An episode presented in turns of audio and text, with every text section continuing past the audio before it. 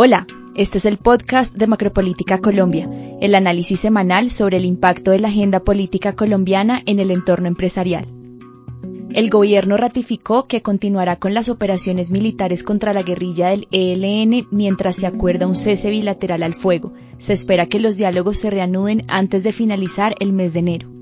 Dada la voluntad de paz expresada por el ELN y mientras se estudia en la mesa de diálogo el protocolo del cese bilateral, invitamos a esta organización a declarar una tregua verificable en respuesta al imperativo llamado de las comunidades étnico-territoriales y campesinas de mantener el cese bilateral y la no violencia en sus territorios. El gobierno nacional no renunciará en ningún momento, bajo ninguna circunstancia, a la búsqueda del respeto por la vida para construir la paz total. Colombia cerró el año con una inflación del 13,12%, la más alta en los últimos 23 años. Controlar el aumento sostenido de los precios de bienes y servicios será el principal desafío para el gobierno en este año. Para diciembre de 2022 la inflación alcanzó un nivel de 1.26% y la variación anual fue 13,12%. Cuando revisamos el histórico de la inflación que tenemos anual a diciembre de 2022, este 13-12% es solo superado por lo que sucedió en marzo de 1999, cuando alcanzó 13.51%. Soy Juana Acuña, consultora de Asuntos Públicos de Prospectiva Colombia. Para analizar estos temas están conmigo hoy Mario Gómez, socio director de Prospectiva Colombia, y Zulma González, analista política de Macropolítica Colombia y nuestra moderadora hoy. Muchas gracias, Juana. Un saludo muy especial para ti y para nuestros clientes. Mario, bienvenido nuevamente a los micrófonos del Macropolítica Podcast. Muchísimas gracias, Zulma. Iniciamos nuestro primer episodio del año con un tema de suma relevancia para la agenda nacional, un punto que fue central en la política del gobierno el año pasado y que seguramente será un eje articulador para las decisiones y acciones que emprenda el gobierno este año. Esto es las negociaciones de paz con el Ejército de Liberación Nacional y el gobierno de Gustavo Petro. El 2022 había concluido con unos diálogos que avanzaban bajo una agenda ya establecida, con unas partes que mostraban interés y voluntad en la conclusión de este proceso de negociación. Sin embargo, con la llegada del 2023 el panorama cambió. En este momento se habla de un periodo de tensión en el proceso de negociación. Mario, ¿podríamos afirmar que en este momento el proceso está en riesgo? Yo creería que afirmar que el proceso de paz está en riesgo en este momento es muy temprano para poder afirmarlo o descartarlo. Principalmente lo que tenemos que hacer la reflexión es que el gobierno lleva menos de seis meses en el poder, que apenas están arrancando en las conversaciones y esto podría ser un proceso natural de ajuste en un proceso de negociación. Sin embargo, hay unos temas que llaman la atención. Primero, persisten esos problemas de comunicación que hemos visto en otros temas del gobierno. Esos problemas de comunicación también los estamos viendo en la agenda de negociación. También estamos viendo que no hay ninguna alineación entre la negociación que se está dando en Caracas con lo que el gobierno está haciendo en Colombia. Y lo último es que estas últimas salidas en falso lo que reflejan es que hay una falta de metodología y un proceso técnico alrededor de las negociaciones.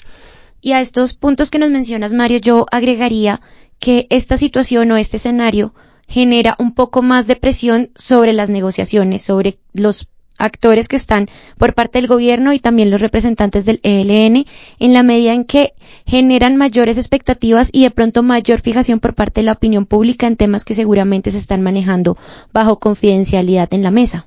Sí, pero además de eso consideremos que hay que negociar con múltiples actores ilegales esta mesa de negociación no incluye solamente una agenda con el ELN, sino que estamos sumando como cuatro grupos adicionales.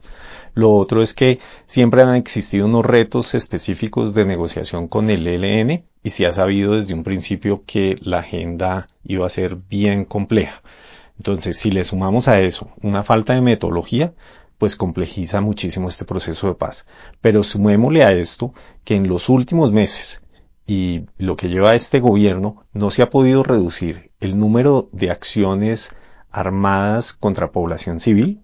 Esto era algo que se esperaba que iba a mejorar con este gobierno. Eso no se ha reducido, sino que vemos que siguen aumentando ese tipo de acciones. Solamente para que lo tengamos en cuenta en términos de datos, en el 2022 se registraron 2.803 eventos violentos, de los cuales 1.555 se dieron contra la población civil.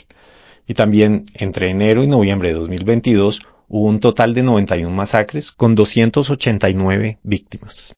En ese sentido, las capacidades de la mesa no se están orientando hacia el mismo objetivo en esta primera ronda de negociación y hacia el marco grande que viene a ser la paz total. El gobierno inicia a negociar con el ELN, pero lo que mencionabas anteriormente, el ELN solo es uno de los múltiples actores que entran en este proceso de paz y además ya no estamos comprendiendo, como fue por ejemplo en el caso de las negociaciones entre Juan Manuel Santos y las FARC, que es este grupo armado hacia o contra el gobierno, sino que ahora hay que manejar otros temas más sensibles y es que las principales víctimas son pues las comunidades, la población civil y que en este momento se están dando enfrentamientos que están impactando directamente a la comunidad como lo vimos ahorita en Arauca con el ELN y las disidencias de las FARC. Yo creo, Zulma, que lo más complejo ahí es la falta de metodología que mencionábamos más allá de pensar que este es un primer avance que están tratando de tantear la mesa de negociación con el ELN para irla ajustando, lo que se está reflejando es que el gobierno no tiene ninguna estrategia de negociación y eso pasa por no tener ni siquiera una estrategia de seguridad ciudadana que esté llevando al ELN y otros grupos armados ilegales a que tengan un interés en negociar. Para el gobierno la paz es una prioridad, pero me gustaría dejar abierto un interrogante y es si así en este estado se encuentra la paz total y el proceso de negociación con el ELN, ¿qué se espera de los otros temas o asuntos que no van a ser legado o que el gobierno no espera dejarlos como legado después de su administración? Totalmente de acuerdo. Si recordamos en anteriores podcasts, nosotros mencionábamos que el legado de este gobierno sería la paz y que los otros temas iban a ser de cierto modo marginales. Entonces la reflexión es, si su prioridad es la paz y frente a eso no tienen ningún plan, parece que están improvisando, deja mucho que desear lo que puede estar sucediendo con otras agendas. Puede ser la agenda mineroenergética, puede ser la agenda de infraestructura, la agenda medioambiental, la agenda de tierras, en fin. El mensaje aquí es qué debemos pensar los colombianos frente al resto de la agenda de reformas que se están haciendo de forma tan agresiva si no está sucediendo nada material en la agenda de paz que debería ser la prioridad de este gobierno.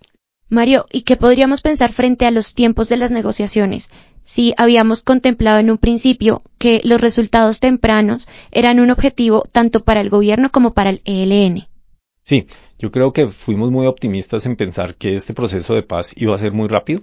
El mismo gobierno creo que estaba pensando en lograr resultados en un primer año de una negociación, pero el tiempo va pasando y no vamos viendo ningún avance. A esto se suma el tema de la falta de estrategia.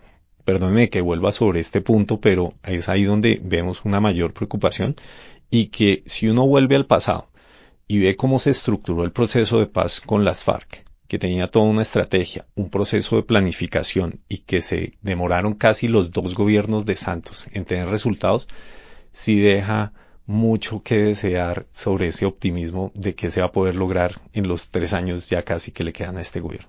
Sobre todo considerando que el tiempo es un factor muy importante en este punto, Gustavo Petro, como mencionabas, lleva poco menos de seis meses en el gobierno y se abren incógnitas frente a si en los próximos tres años podrá concluir satisfactoriamente las negociaciones. Recordemos que en el gobierno de Juan Manuel Santos nuevamente tomó seis años lograr el acuerdo de paz y en este momento pues la implementación la hemos visto un poco lenta. Entonces, ¿qué podríamos proyectar en este momento para este, este proceso de negociación con el ELN y en general con las demás organizaciones criminales y grupos armados? Bajo este panorama, ¿cuáles son los siguientes pasos del gobierno? Yo creo que lo primero es, como venimos diciendo, plantear una metodología. El gobierno creo que se ha dado cuenta que eso no es simplemente llegar con una gran voluntad a una mesa de negociación. Aquí falta método para poder avanzar en esa agenda que va a ser tan compleja. Insistimos, si se piensa que se va a negociar al mismo tiempo con cinco grupos armados ilegales. Lo segundo es que en el corto plazo creemos que se deben establecer cuáles son los consensos mínimos, cuáles son esas líneas rojas en la negociación, porque también las desconocemos en este momento, y también hay que alinear las expectativas de toda la sociedad para avanzar hacia una segunda ronda de negociaciones. En el mediano plazo, lo que creemos es que se deben cerrar los vacíos institucionales que tiene la paz total y avanzar en una política de seguridad y defensa. Ahí insistimos, no vemos que ese frente se esté avanzando para poder disuadir a estos grupos armados que los lleve a una mesa de negociación con el interés de llegar a una paz. Y en el largo plazo, creemos que se deben garantizar que la seguridad humana se den en los territorios a partir del desarrollo y la inversión social. Otro tema importante en este asunto es la política antidrogas propuesta por el gobierno. ¿Qué avances hemos visto al respecto? Sobre este tema de los avances en la política de drogas, habría que mencionar el nombramiento de Felipe Tascón como el director del Programa Nacional de Sustitución de Cultivos Ilícitos.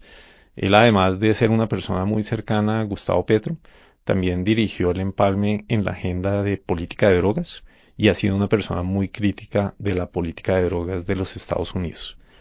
Petro también anunció la decisión de flexibilizar la política contra los cultivos de coca y redujo la meta de erradicación de cultivos ilícitos. Pensemos que para 2023 la meta será de 20.000 hectáreas y el año pasado estaba estimada en 50.000 hectáreas. Eso es una reducción en el objetivo a casi la mitad. También otro tema donde el gobierno va a centrar sus esfuerzos es un nuevo proyecto de sustitución que impulse la industrialización del campo y logre agilizar la sustitución de cultivos en el mediano plazo. Muchas gracias, Mario. Pasando a nuestro segundo tema, los asuntos económicos están en el centro de las preocupaciones, especialmente de organismos internacionales, líderes en la materia, quienes advierten para este año un panorama con una alta fragilidad económica a nivel global. ¿Cómo vemos este escenario para Colombia desde perspectiva y qué retos tendrán que atenderse? Bueno, yo creería que el 2022 mostró que una dinámica económica muy positiva para el país. Ahí vimos unos indicadores muy positivos comparados con el resto de la región y sobre todo saliendo de la crisis de la pandemia. También vemos que para 2023 diferentes proyecciones muestran que la economía colombiana crecerá alrededor del 1.5% y esto, aunque parece bajo, sigue siendo algo positivo en comparación con el resto de la región donde vamos a tener países que incluso van a decrecer. Frente a los retos de la economía, como habíamos dicho anteriormente, esto va a ser principalmente controlar la inflación. Este es un tema que va a ser de suma importancia para el gobierno, sobre todo para mantener la estabilidad política. De acuerdo a los datos en los que hemos hecho seguimiento, el año pasado la inflación completó más de un año de incrementos progresivos y el sector de alimentos y bebidas no alcohólicas fue el principal impulsor de este aumento. Esto se debe a razones como la falta de insumos agrícolas y químicos y la fuerte temporada de lluvias que azotó al país el año pasado. Otro factor importante a considerar en este tema de la inflación es el incremento al precio de los combustibles. Desde finales del año pasado el gobierno ha venido aumentando de manera progresiva el precio de la gasolina y este año se anunció el incremento a la CPM. ¿Crees, Mario, que eso tendría algún impacto directo en la inflación del país?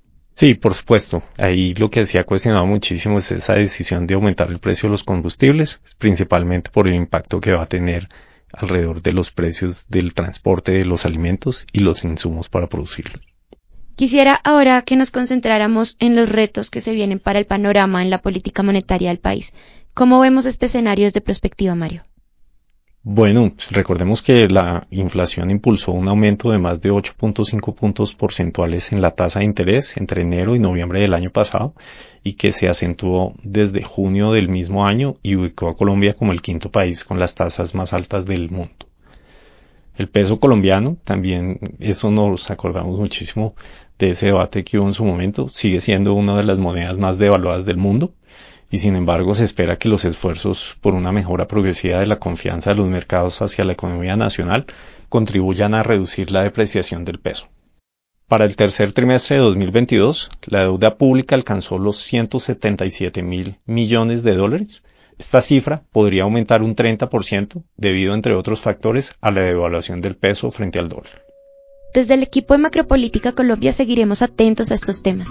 Mario, muchas gracias por acompañarnos el día de hoy en nuestro primer episodio de este año. Para Prospectiva será un gusto compartir con nuestros clientes los principales insumos analíticos del equipo de Macropolítica Colombia. Muchas gracias a ti, Zulma. Feliz fin de semana. El presidente Gustavo Petro tendrá una robusta agenda internacional en el mes de enero. Además de su asistencia a la posesión del presidente Lula y las visitas diplomáticas en Chile y Venezuela, el mandatario estará en el Foro Económico Mundial, participará en la séptima cumbre de presidentes de la CELAC y sostendrá un encuentro con Guillermo Lazo, presidente de Ecuador. Este fue el Macropolítica Podcast, el podcast semanal del equipo de análisis político de Prospectiva Colombia. Durante este episodio usted escuchó audios de Noticias Caracol y Dane Colombia. Gracias por escucharnos y hasta la próxima semana.